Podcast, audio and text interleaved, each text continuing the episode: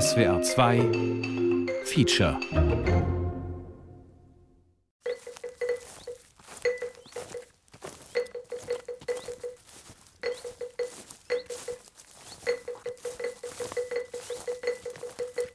Kolonie klingt ja nach einem äh, eroberten, besetzten Gebiet, nach einer Region, die sich Künstler sozusagen erschaffen haben, erobert haben. Wie man weiß, ist die Künstlerkolonie Worpswede auch entstanden aus einer Überdrüssigkeit von Künstlern erstmal und dann Künstlerinnen auch.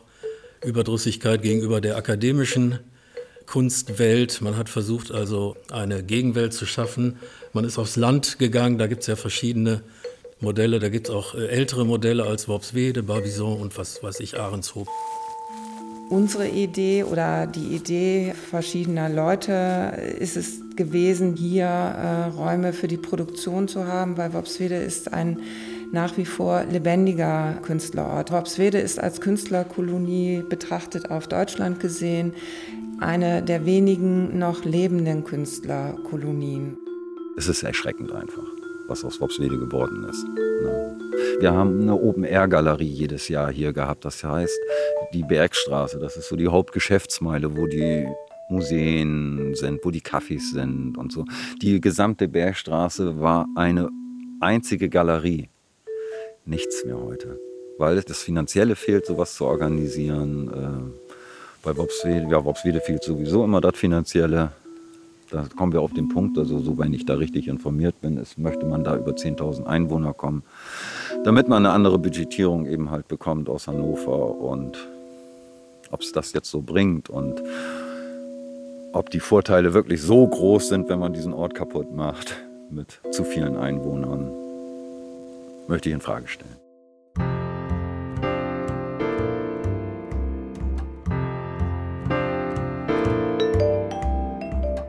Was wird aus Worpswede? Feature von Uta Maria Heim.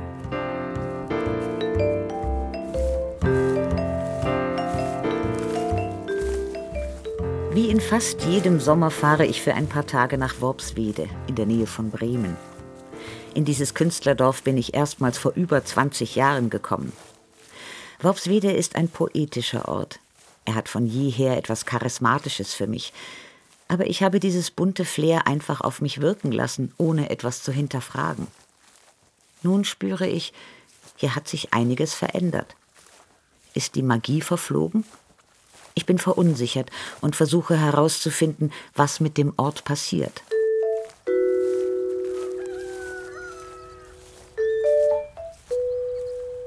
Aufmerksam auf Worpswede bin ich geworden, weil hier ein Freund lebt, der bildende Künstler Peter Jörg Splettstösser. Er ist 1938 in Bad Polzin, Pommern, geboren. Mit der Familie kam er 1946 nach Worpswede. Splettstösser ist klein, schlank, lebhaft. Er ist aufmerksam, zugewandt und dauernd in Bewegung. Im Gegensatz zu Worpswede hat Spletti sich, seit wir uns kennen, nur wenig verändert.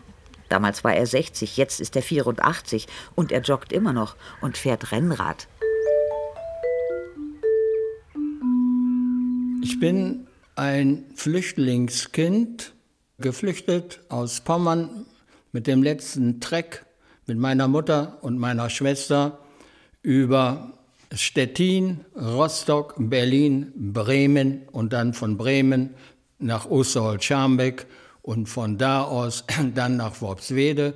Und meine Mutter wurde gefragt, wohin sie denn eigentlich möchte nach Schwanewede oder nach Worpswede. Und sie sagte sofort Worpswede. Also, so bin ich nach Worpswede gekommen. Okay. Dann wohnten wir zunächst in einem Bauernhaus bei einem Bauern in der Nähe von Worpswede in dem Dorf Wirpedal und wir wurden sehr, sehr freundlich von diesem Bauern aufgenommen. Das war ein Glücksfall für uns. Danach zogen wir in das Flüchtlingslager Meidenlager hier in Worpswede 1946 und von da aus ging ich zu Fuß zu dem Landhaus Föhrenhof und spielte 46 mit den Kindern ausgebombter Familien. Ich war fast täglich auf dem Berkenhof als Kind und spielte dort am Teich und der Teich, der war wunderbar. Es waren dort Frösche, Molche, Fische waren zu sehen, was heute schon lange nicht mehr der Fall ist. Also ich lernte den Barkenhof als Landhaus Föhrenhof kennen und blieb diesem Föhrenhof dann sehr lange verbunden. Mit Peter Jörg, Peter oder Spletti gehe ich zum Barkenhof. Das Gebäude zieht mich immer wieder in seinen Bann.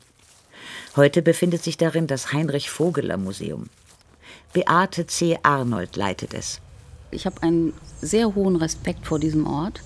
Ich finde, es ist ein Kraftort, das ist was ganz Besonderes. Also hier ist ein bestimmter Geist, ohne dass man vielleicht anthroposophisch, sphärisch, mystisch unterwegs sein muss. Das spürt man hier. Und das ist für mich eine große Freude, wenn man wirklich sagen kann, da hat es ein Original, da kann man da irgendwie drauf aufbauen. Hier war der Eingang vom Föhrenhof. Dann ging es hier die Treppe hoch. Aber nun schauen wir noch mal eben hier hin. Und zwar hier zu der Dielenfassade. Nicht dieser Haussegen stammt von 1899 zum Jahreswechsel zu 1900. Hat Rilke diesen Haussegen Heinrich Vogler geschenkt.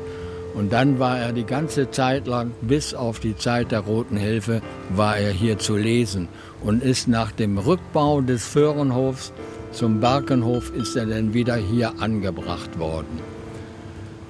Licht sei sein Los, ist der Herr nur das Herz und die Hand des Baus, mit den Linden im Land wird sein Haus auch schattig und groß.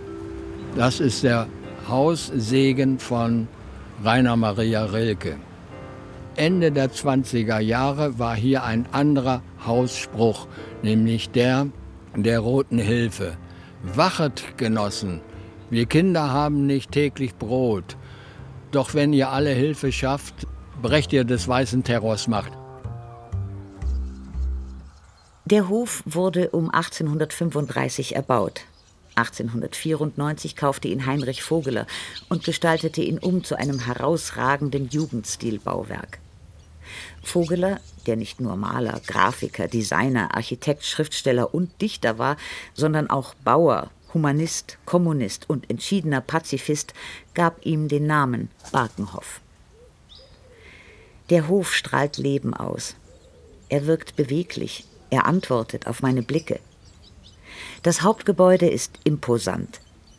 Es verfügt wieder über den geschwungenen Treppenaufgang wie zu Voglers Zeiten und wird flankiert von stattlichen Nebengebäuden und Remisen.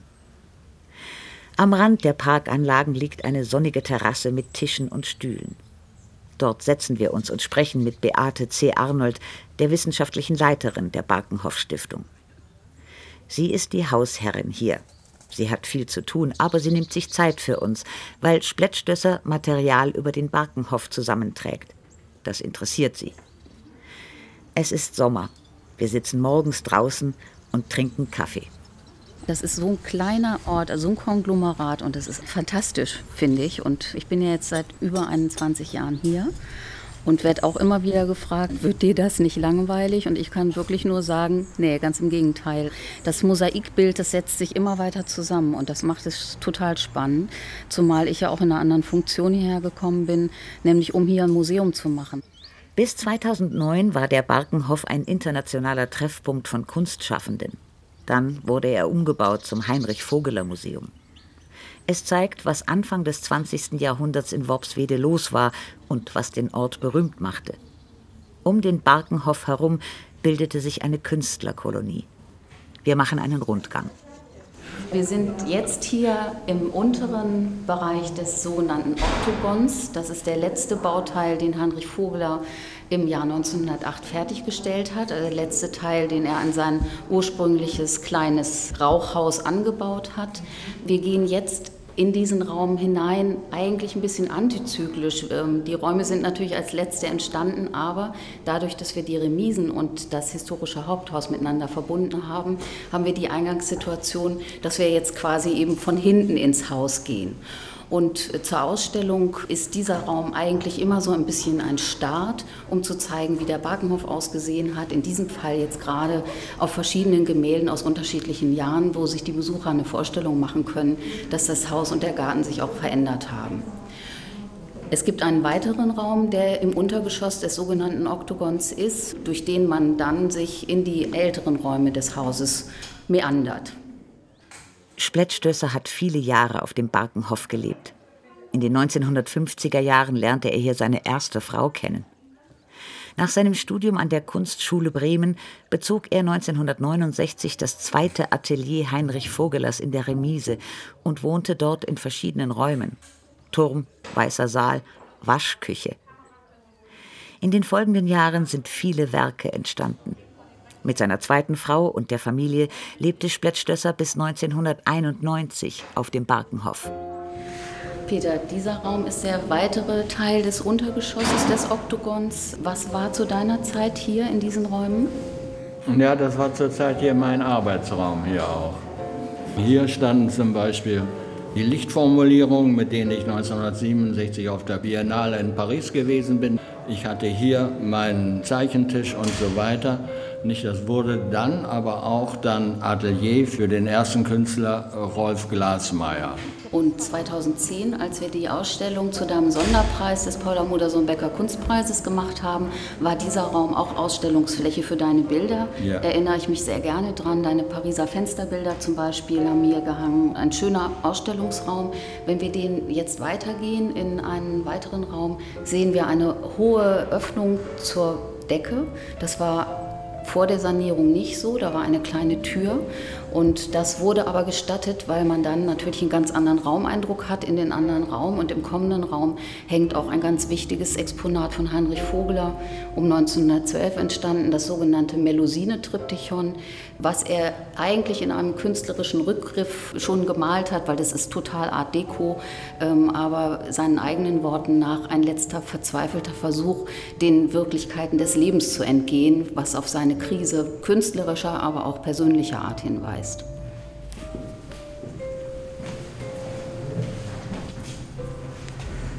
Wenn man hier durch die Räume geht, die sehen natürlich jetzt ganz anders aus, äh, Peter, als damals zu deiner Zeit, als du hier lebtest. Das ist der Situation geschuldet, dass wir im musealen Betrieb natürlich mit entsprechenden Lichtverhältnissen arbeiten müssen. Wir haben eine Klimaanlage installiert.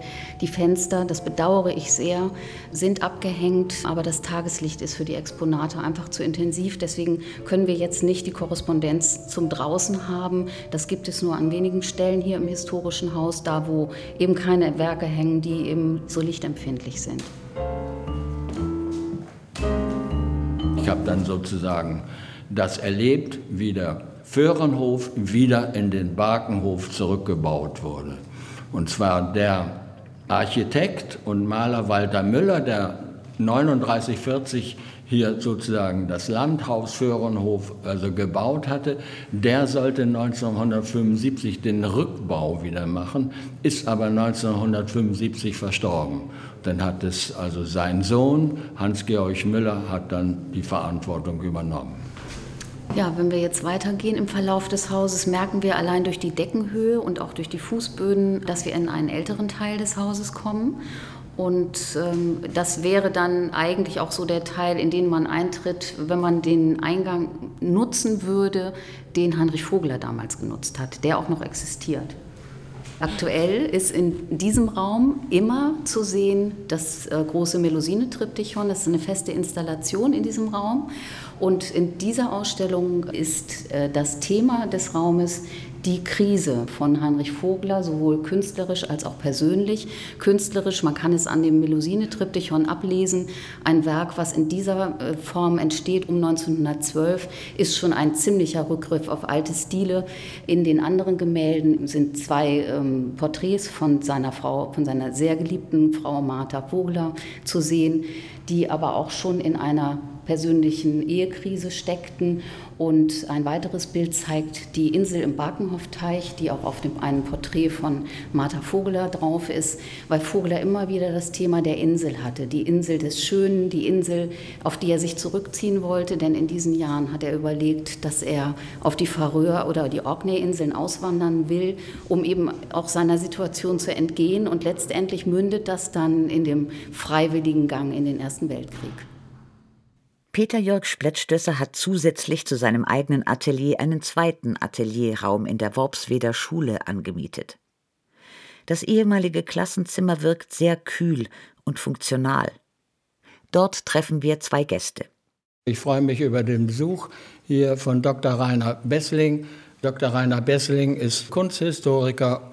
Dann möchte ich Claudia Krohn vorstellen. Also sie ist die Leiterin der Galerie Altes Rathaus hier in Worpswede die Kulturbeauftragte. Sie macht sehr viel hier für Worpswede.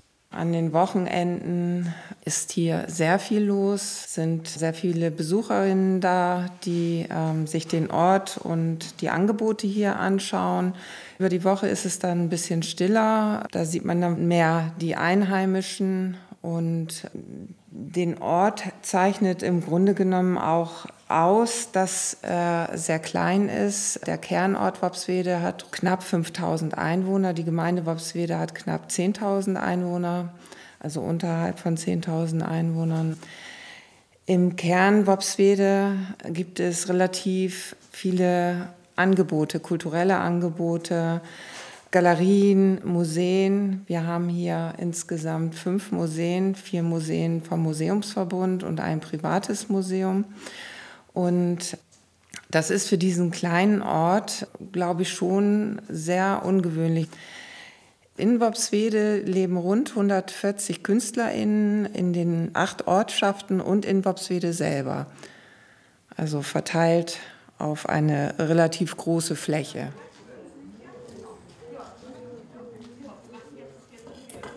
Wir befinden uns am Rande des Teufelsmoor und das Teufelsmoor gehört ähm, ja eigentlich, wenn man es ganz genau nimmt, zur Stadt Osterholz, Scharmbeck. Und das ist ja auch, äh, denke ich mal, Anlass gewesen, für die Künstler hierher zu kommen, das Teufelsmoor, die Lichtverhältnisse, die wir haben, die Landschaft, diese flache Landschaft. Man hat hier überhaupt keinen störenden Punkt, wenn man über das Land geht, außer dem Weierberg. Das ist die einzige Erhöhung hier in der Gegend. Und die erste Generation hier der Worpsweder Künstler und Künstlerinnen sind hier aufs Land gegangen, weil die Landschaft sicherlich reizvoll war. Aber ich glaube, sie sind auch mit ihren eigenen Vorstellungen von Landschaft hierher gekommen. Und ich finde gerade Heinrich Vogeler ist ein gutes Beispiel dafür, dass also ein Künstler nicht jetzt unbedingt interessiert war, die Landschaft zu erkunden, authentisch zu erkunden und in irgendeiner Weise zu erfassen und wiederzugeben, sondern er hat seine eigenen Visionen einer anderen Welt, eines anderen Lebens hier nach äh, Worpswede getragen. Das unterscheidet ihn auch von den anderen Malern. Ich habe noch nie eine Wirklichkeit gesehen, notierte Rainer Maria Rilke 1902 zu den Bildern von Heinrich Vogeler, die so reich ist und zugleich so tatsächlich und wirklich in jedem Augenblick. Der Barkenhof ist nicht nur das Markenzeichen, also nicht nur das Signet äh, Worpswedes mit dieser äh, markanten Fassade, sondern der Barkenhof ist auch der Ort und die Architektur und das Gebäude, was, finde ich, am besten diese wechselvolle Geschichte widerspiegelt. Also von der ersten Vision einer Künstlergemeinschaft, die gemeinsam sich austauscht, über ästhetische Programme äh, debattiert. Also der Barkenhof war ja in dieser Zeit um 1900 ein Ort der ästhetischen Debatten. Äh, viele äh, prominente Künstler, auch Literaten, sind da hier ein- und ausgegangen. Es ist nicht einfach, von der Jugendstilepoche wegzukommen und von Vogeler. Sein Erbe ist allgegenwärtig, so kurzlebig die Zeit der ersten Künstlerkolonie gewesen sein mag.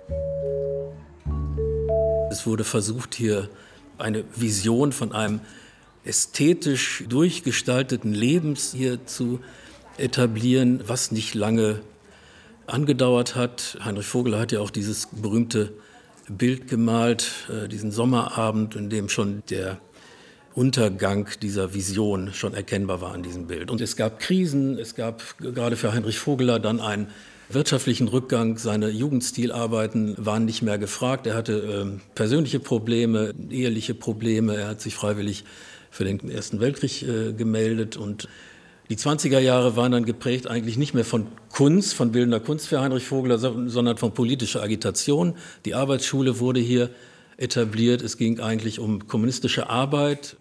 Was Rainer Bessling nun berichtet, ist mir neu. Aus diesem politischen Engagement heraus entstand zum Beispiel ein Erholungsheim für Arbeiterkinder. Bei Zeiten deutete sich an, dass Heinrich Vogelers Leben eine ganz neue Wendung nehmen würde. Heinrich Vogeler wurde Kommunist. Er kehrte Worpswede 1922 den Rücken und starb 1942 unter tragischen Umständen in der Sowjetunion. Und dann wurde die ja, Gartenbau- und Siedlerschule hier etabliert. Und das finde ich nochmal ganz interessant. Starken Einfluss auf diese Idee hier hatte Rudolf Steiner. Rudolf Steiner wurzelt tief in romantischen, aber auch nationalkonservativen Ideen. Und äh, da hat also hier dann der Barkenhoff nochmal eine ganz andere Wende genommen. Wir reden von der Zeit der 30er Jahre und da gab es auch äh, dann Brücken äh, zum Nationalsozialismus, aber es gibt auch Brücken zurück zur Jugendbewegung äh, und zur Lebensreformbewegung. Also ich persönlich finde, da sind ganz interessante Stränge, die man hier an diesem Beispiel Barkenhoff ganz wunderbar äh, nachvollziehen kann. Insofern ist das für mich ein Exempel für Geschichte, die eben über diese Künstlerkolonie Worpswede weit hinausgeht. Und außerdem ist äh, Worpswede immer ein lebendiger Künstlerort gewesen, also eine Produktionsstätte. Und ich glaube, aktuell hat Worpswede auszubalancieren, wie es mit dem Erbe umgeht und wie es mit der Gegenwart umgeht.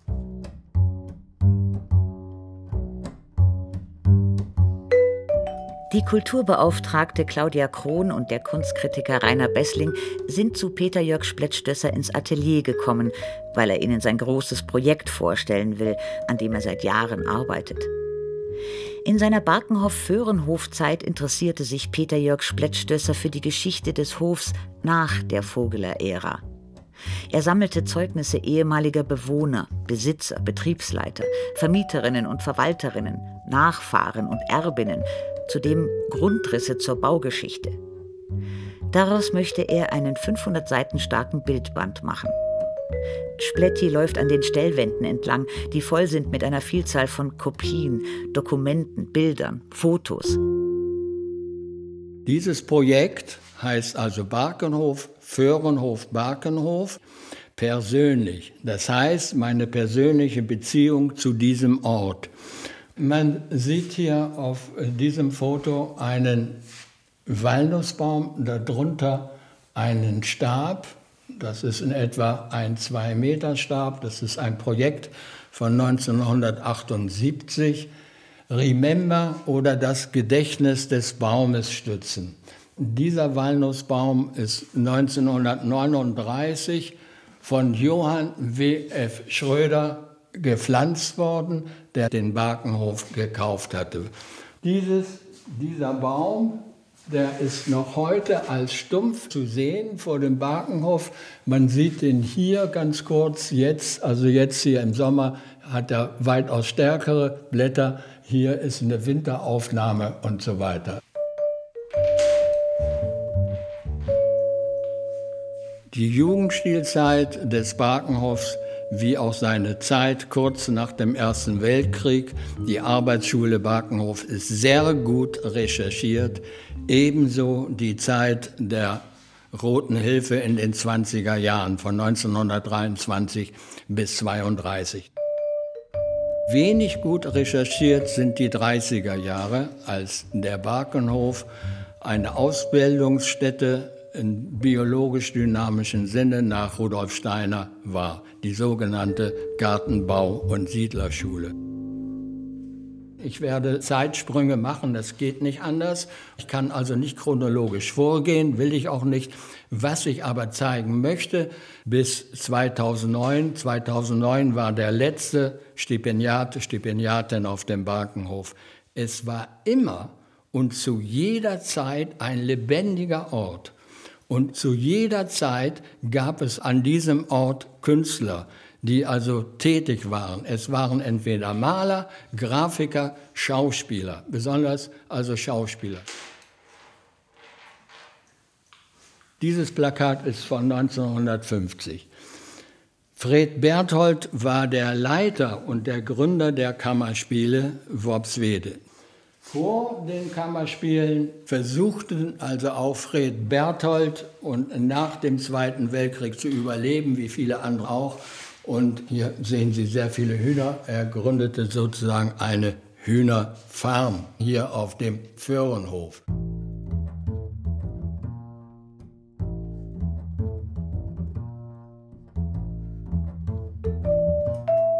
Die Kunstschaffenden sind wegen der Landschaft hierher gekommen.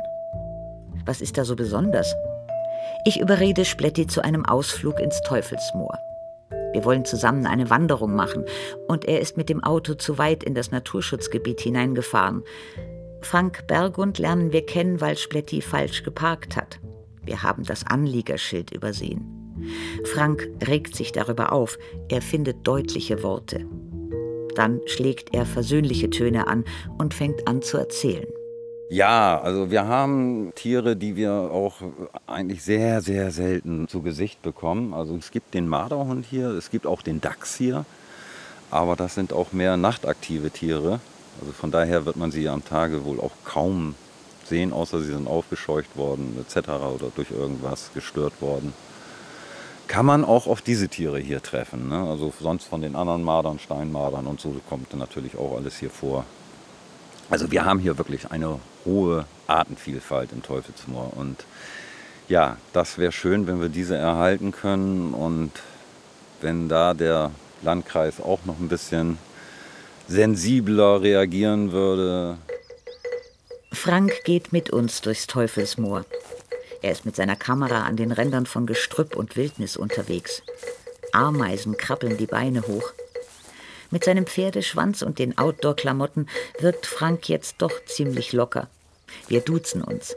Ja, wir haben natürlich eine Vielzahl an Insekten hier, bedingt durch unser Teufelsmoor. Ist eben halt, dass wir auch viele Insekten haben, die auf der roten Liste stehen, die schon gefährdet sind oder die auf der Vorwarnliste stehen etc. So dass wir hier wirklich eine sehr große Artenvielfalt haben, auch mit seltenen Arten eben. Da kann man zum Beispiel die grüne Mosaikjungfer nennen. Frank Bergund und Spätstösser kennen einander. Auch Frank ist bildender Künstler. Heute widmet er sich mit seiner Frau Nicole Grimm vor allem der Naturfotografie. 14 Tage, drei Wochen ist es her, haben wir sogar einen Schwarzstorch hier beobachten können. Das ist etwas ganz, ganz äußerst Seltenes. Ist ein Waldvogel, lebt auch mehr im gebirgigen aber unser Teufelsmoor scheint mal für so einen kleinen Stop gut genug gewesen zu sein. Und so zog er eben hier halt durch und wir waren gerade mal zur richtigen Zeit am richtigen Ort und konnten diesen dann wunderbar beobachten und ein paar tolle, tolle Fotos machen, weil er auch direkt über uns noch kreiste. Was auch ein bisschen unwahrscheinlich ist, weil es ein sehr, sehr, sehr scheuer Vogel ist, der zurückgezogen in Wäldern tatsächlich lebt und zum Jagen rauskommt. Und ich schätze mal, dass das ein Grund war, weil wir doch noch sehr viele Frösche haben hier. Da können wir zum Beispiel auch gleich wieder einen relativ seltenen Frosch nennen. Das ist der Moorfrosch, der dann wieder Besonderheiten im Frühjahr hat. Das ist nämlich der einzige Frosch, den wir hier in Deutschland haben, der sich zur Paarungszeit, ja, ich möchte mal sagen, fast komplett blau färbt, um den Weibchen ein wenig zu imponieren. Also das ist auch im Frühjahr zum Beispiel immer ein wunderbares Farbspiel und natürlich auch sehr fotogen und da gibt es dann natürlich auch immer tolle Fotos und ja, ich hoffe, dass ich mit diesen Fotos ein paar Menschen sensibilisieren kann, dass wir ein bisschen mehr auf unsere Umwelt und auf unsere Tierwelt achten. Bergund gehört wie Peter Jörg Splettstößer zu den wenigen Kunstschaffenden, die in Worpswede von Kind an zu Hause sind. Aber er hat eine ganz andere Perspektive auf den Ort. Und ich fange an, die Prozesse im Ort vielschichtiger wahrzunehmen die Veränderungen neu und kritisch zu betrachten und sie in Beziehung zu setzen zur Natur.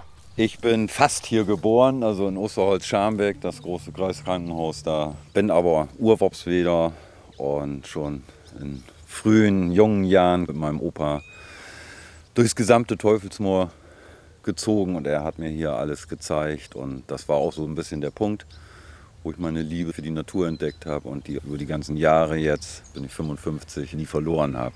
Vor einigen Jahren habe ich das Fotografieren angefangen und seit einigen Jahren versuchen meine Frau und ich äh, eine Dokumentation über die Tierwelt hier im Teufelsmoor zu machen, um mal festzuhalten, was für Arten hier haben, wie viele Arten wir hier haben.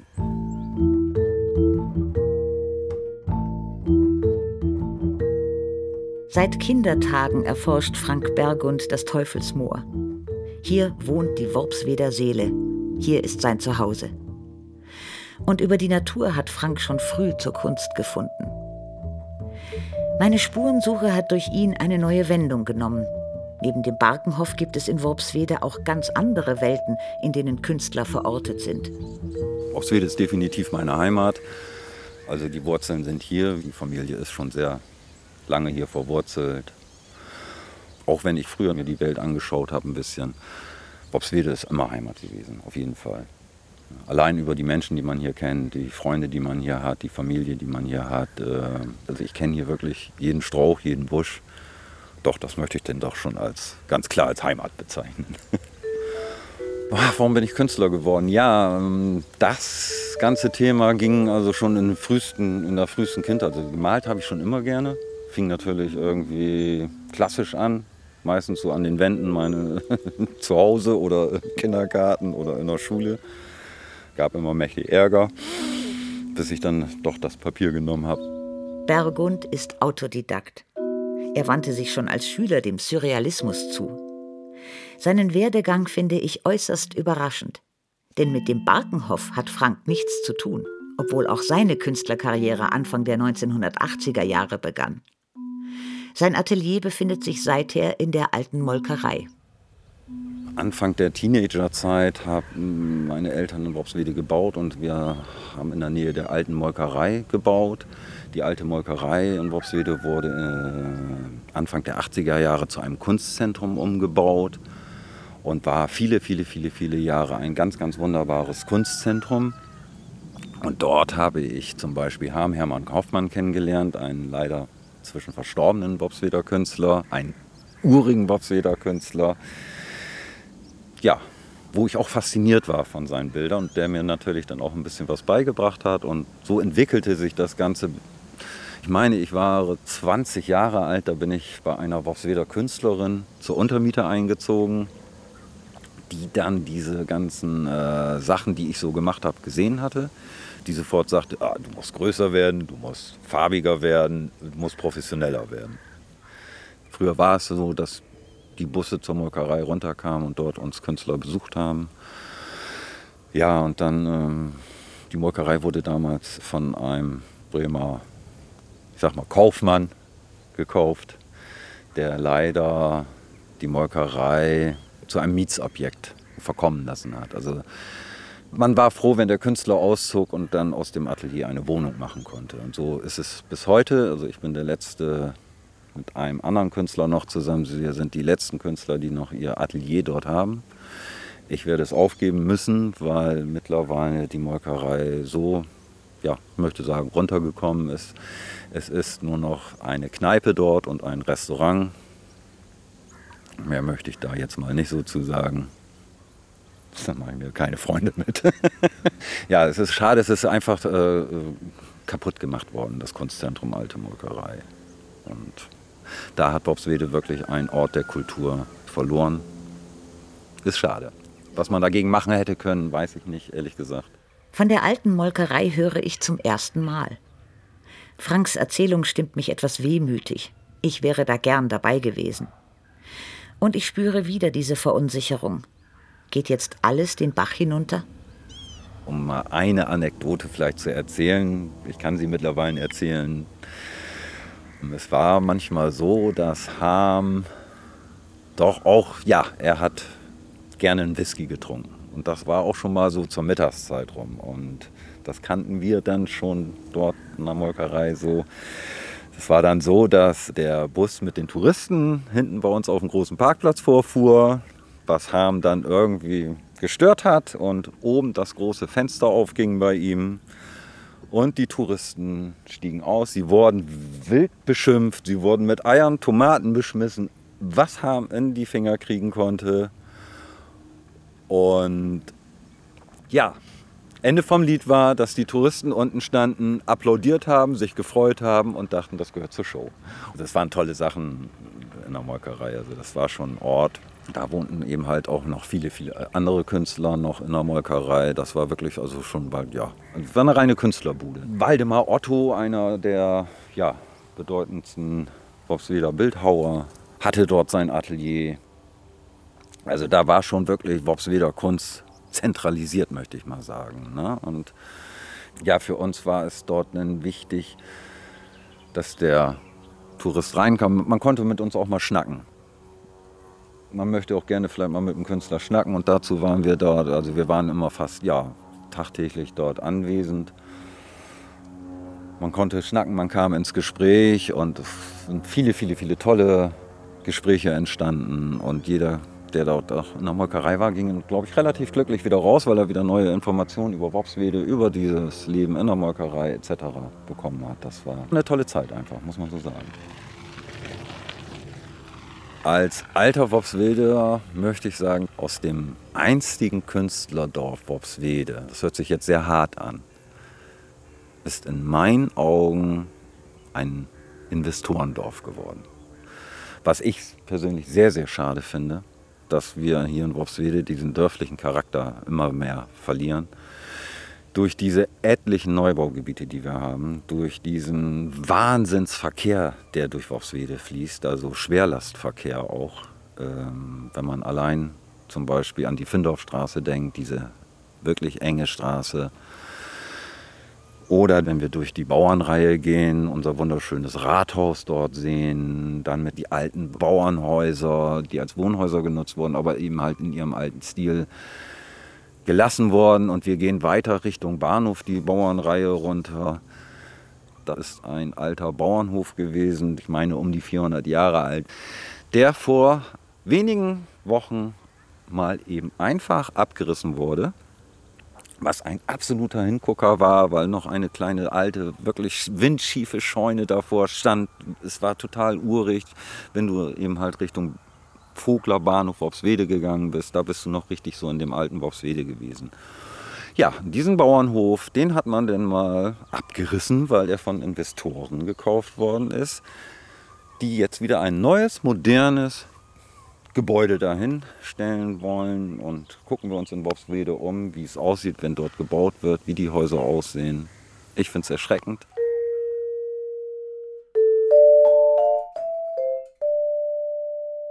Andererseits denke ich, wenn Worpswede wächst, gibt es auch mehr Gelder für die Kunst und die braucht man, um Events zu organisieren.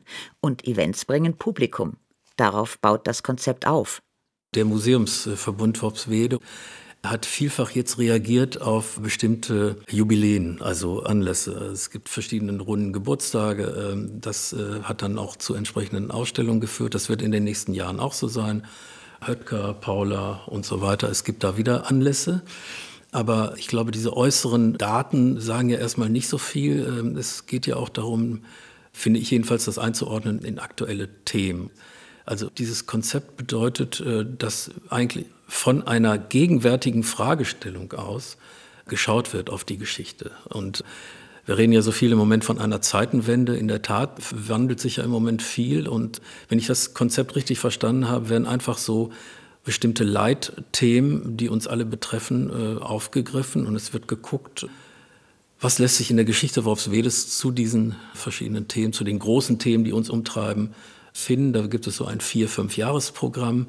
Und dazu gehört auch, dass es einen starken Anschluss geben soll an die heutige Kunst. Also es sollen wohl verstärkt Ausstellungen mit dem Fokus auf den Brückenschlag zwischen Worpsweder Geschichte und Worpsweder Gegenwart realisiert werden. Und das bietet sich, finde ich, an. Also wir haben ja die Künstlerhäuser hier in Worpswede. Es gibt immer wieder Ausstellungen, die sich um Gegenwartskunst hier kümmern. Es gibt hier einen äh, Kunstverein, der sich um Gegenwartskunst kümmert und es gibt Beziehungen zu Bremen immer, immer wieder. Es gibt Bremer Künstlerinnen und Künstler, die Kontakte zu Worpswede haben, die hier temporär auch sich aufhalten.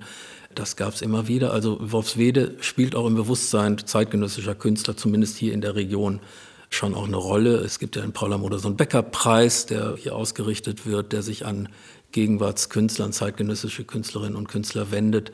Also es wird schon viel versucht, aber vielleicht kann man einfach noch pointierter auch die Zeitthemen, also Themen von heute aufgreifen, weil ich glaube, also Worpswede ist auch natürlich eine Art Mythos geworden und es wird mit Worpswede etwas Bestimmtes assoziiert, in großen Teilen des Publikums auch.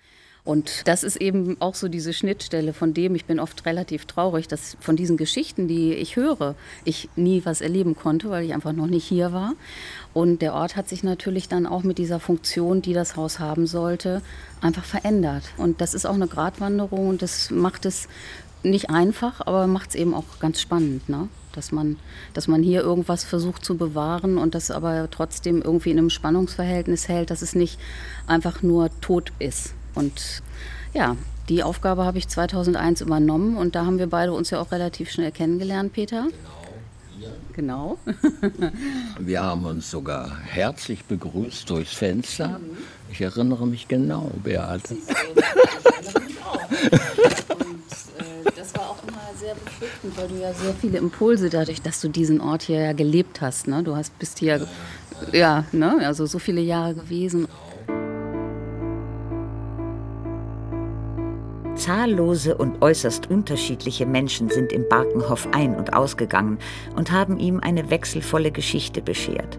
Es gibt Fotos Milan Knižak und äh, Jan-Peter Dripp, also 1983, 84, die also auch angeregt durch die Zeit der Roten Hilfe und durch Fotos wie die Kinder der Roten Hilfe im, im Teich zum Teil also nackend also badeten. Nicht, sie wollten also nackend einkaufen gehen, nicht mit dem Hut und mit der Einkaufstasche über den Arm und stellten sich, stellten sich bei uns da vor das Fenster und so weiter. Und wir haben natürlich sofort fotografiert. Sie wollten jetzt einkaufen gehen, völlig nackend so.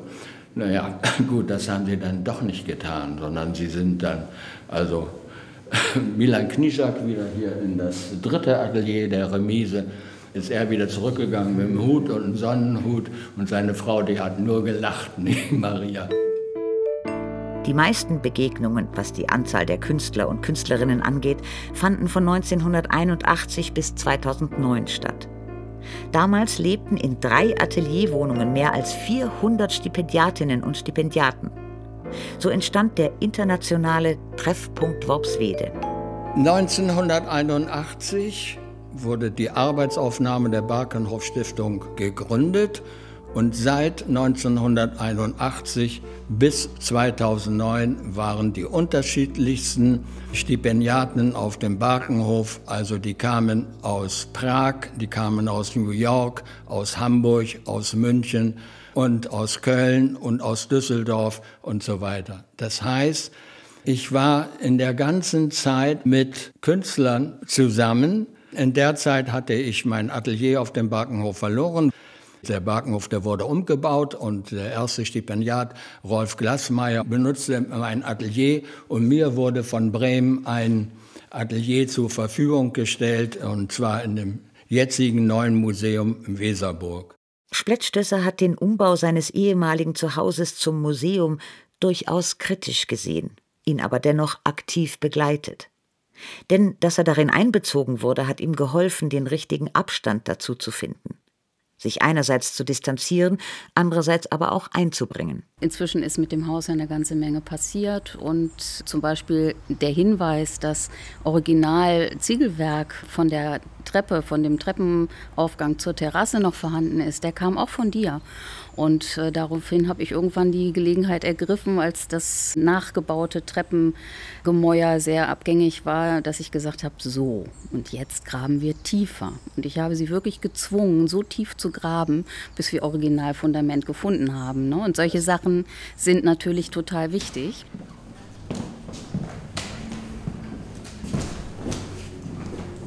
Ja, die historischen Funde, das ist dieses Stück Tapete. Ähm, vor die Wand, vor eine alte geziegelte Wand, war eine weitere vorgeblendet. Das hatte ein Feuchtigkeitsproblem. Die Bauarbeiter mussten diese zweite Wand abreißen.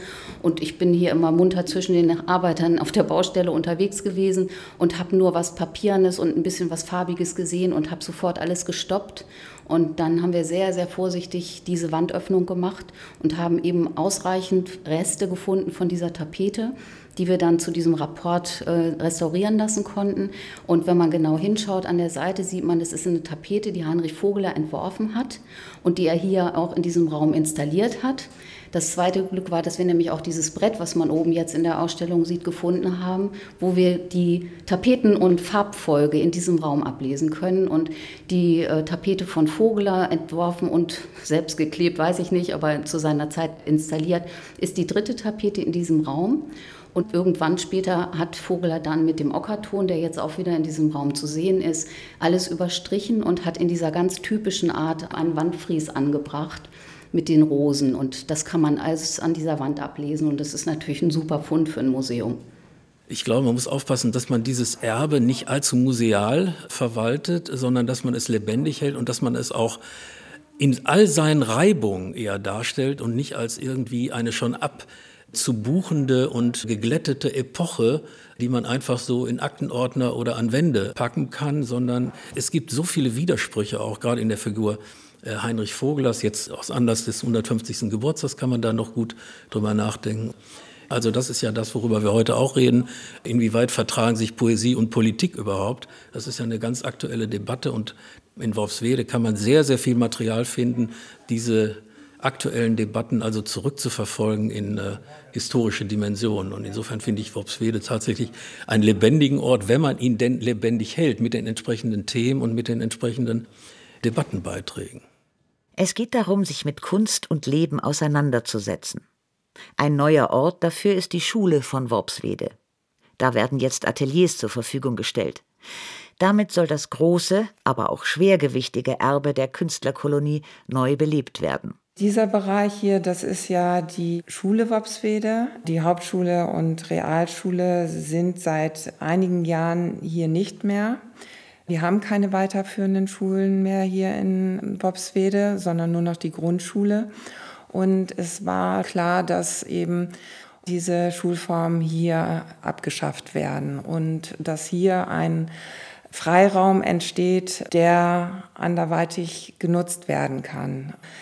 Inzwischen hat die Gemeinde Wopswede die ähm, Schule hier vom Landkreis kaufen können, erwerben können und man stellt jetzt von Seiten der Politik Überlegungen an, was man damit machen kann.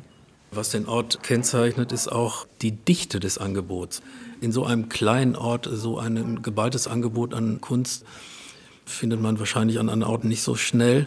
Und tatsächlich äh, verbindet sich hier auch nicht nur die Präsentation von Kunst, sondern eben auch die Produktion von Kunst. Ich finde, das spürt man in diesem Ort, dass hier sozusagen in jeder Straße, an jeder Ecke nicht nur Kunst gesehen, angeschaut, äh, gezeigt wird, sondern auch tatsächlich gemacht wird. Man hat hier wirklich die Möglichkeit, Künstlerinnen und Künstler zu treffen, kennenzulernen. Es gibt Austauschformate, es gibt eine Menge Angebote und äh, es gibt auch Architektur, die darauf verweist. Es gibt Innenräume, die diese künstlerische äh, Atmosphäre atmen, die dieses Lebensprinzip, dieses gestaltete Lebensprinzip auch veranschaulichen.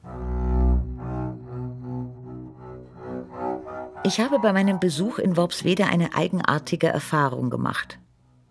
Beim Gang durch den Barkenhof durchdringen sich die Zeiten, überschneiden sich die Räume, doch sie entwerten einander nicht, sie löschen einander nicht aus. Durch das Gegenwärtige scheint das Gewesene hindurch und im Gewesenen blitzt das Künftige auf. Alles geschieht simultan und synchron, befeuert vom Singsang des Alltags. Sprachfetzen, hallende Schritte, Besucheransturm, Wind, das Heulen eines russischen Windhunds beim Konzert vor dem Barkenhof auf einem Bild von einem nicht zu lauen Sommerabend. Und daneben dieser eigenartig raue Zauber der Landschaft, das Teufelsmoor. Splettis Mutter musste dort Torf stechen. Hier wurde natürlich früher viel, viel, viel Torf abgebaut. Da vorne kann man sehen, wo der Torf abgebaut wurde. Dieser wurde dann über Torfkanäle auf die Hamme gebracht mit den Torfschiffen. und dann natürlich nach Bremen zum Vermarkten gebracht, beziehungsweise zum Heizen natürlich. Man brauchte diesen Torf dann nicht mehr so, hat dann natürlich auch hier den Torfabbau eingestellt. Nach dem Beenden des Abbaus hat man Renaturierungsmaßnahmen betrieben und diese Gebiete fangen jetzt langsam an, sich zu erholen. Bei der Ankunft habe ich bemerkt, etwas hat sich verändert. Dem bin ich nachgegangen und habe festgestellt, es gibt hier ganz unterschiedliche Ansätze, künstlerisch zu arbeiten und die Kunst neu aufleben zu lassen. Ich denke an Frank im Teufelsmoor. Für mich ist da ein Stück Kindheit abgerissen worden, weil ich bin am Bahnhof groß geworden, meine Großeltern lebten dort und äh, ja, da ist wirklich ein Stück Kindheit verloren und wenn man an die Kunst denkt, wir haben natürlich noch Kunst. Wir haben wunderbare, tolle Künstler in Bobswede, die hier ansässig sind, zeitgenössische Künstler. Überhaupt keine Frage. Und Bobswede ist in dem Sinne natürlich auch noch ein Künstlerdorf.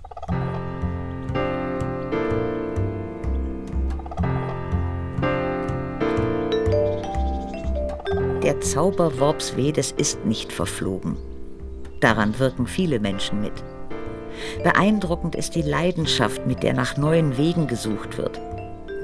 Ich habe Worpswede kennengelernt als einen Ort voller Widersprüche, als einen natürlichen, künstlerischen, aber nicht künstlichen Ort, umgeben von einer sich selbst überlassenden, wild wuchernden Natur.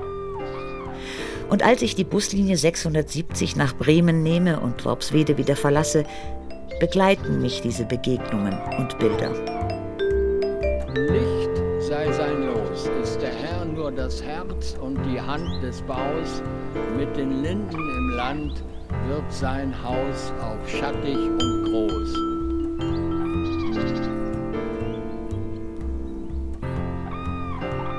Was wird aus Worpswede? Feature von Uta Maria Heim. Mit Peter Jörg Splettstösser, Claudia Krohn, Rainer Bessling, Beate C. Arnold, Frank Bergund und Christiane Rosbach. Musik Dizzy und Anselm Krisch und Caroline Höfler. Ton und Technik Daniel Sänger, Wolfgang Rhein und John Krohl. Regie Iris Drögekamp. Redaktion Mareike Mage. Produktion Südwestrundfunk 2022.